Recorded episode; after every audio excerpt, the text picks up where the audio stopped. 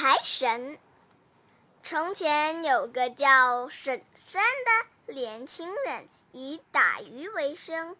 虽然日子过得很辛苦，但他一点也不气馁，仍是知足的生活着。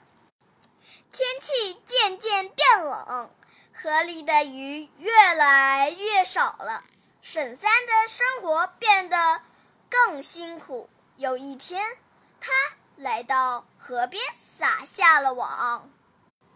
收网一看，只打上来一个黑乎乎的大盆子。再撒网，还是什么都没有。连续几次都没有任何收获。唉，晚上又要吃红薯了。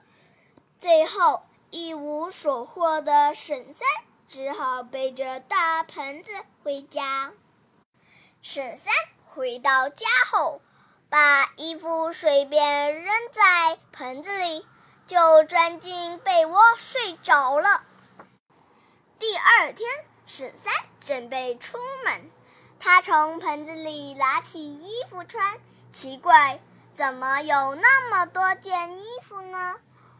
拿了一件，又有一件，又拿，还有一件，最后盆子里一共有十件衣服，真是太不可思议了。沈三再试着把红薯也丢进去，结果盆子里又出现了十个红薯。沈三知。道自己得到一个神奇的聚宝盆，决定跟邻居们一起分享。村里的人好奇地把各种东西放进聚宝盆里试试，每个东西都比原来的数量多出了好多。因为聚宝盆可以变出用不完的财富。所以人们都叫沈三财神，希望他能够带给自己财运。事情传到县官那里，他连忙叫沈三把聚宝盆带到衙门。县官急忙把金元宝丢进去，看到出现十个金元宝时，都笑得合不拢嘴了。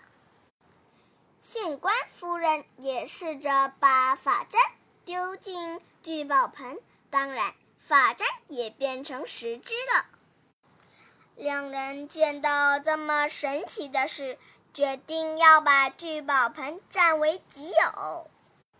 沈三，你在我的管辖里得到这个东西，就应该归我才对，所以东西留下，你走吧。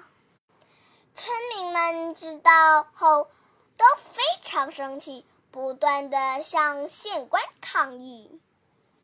一时之间，衙门吵吵闹闹的，连县官的爹都出来想看个究竟。不小心，县官的爹摔到聚宝盆里，结果县官的爹也变成十个了啊！我才是你爹，我才是你爹，我才是。趁着场面一片混乱，沈三拿了聚宝盆就溜走了。从此再也没人见过他。有人说他做了大地主，有人说他变成神仙，有人说他专门在夜里帮助穷人。不论哪一种，谁会知道呢？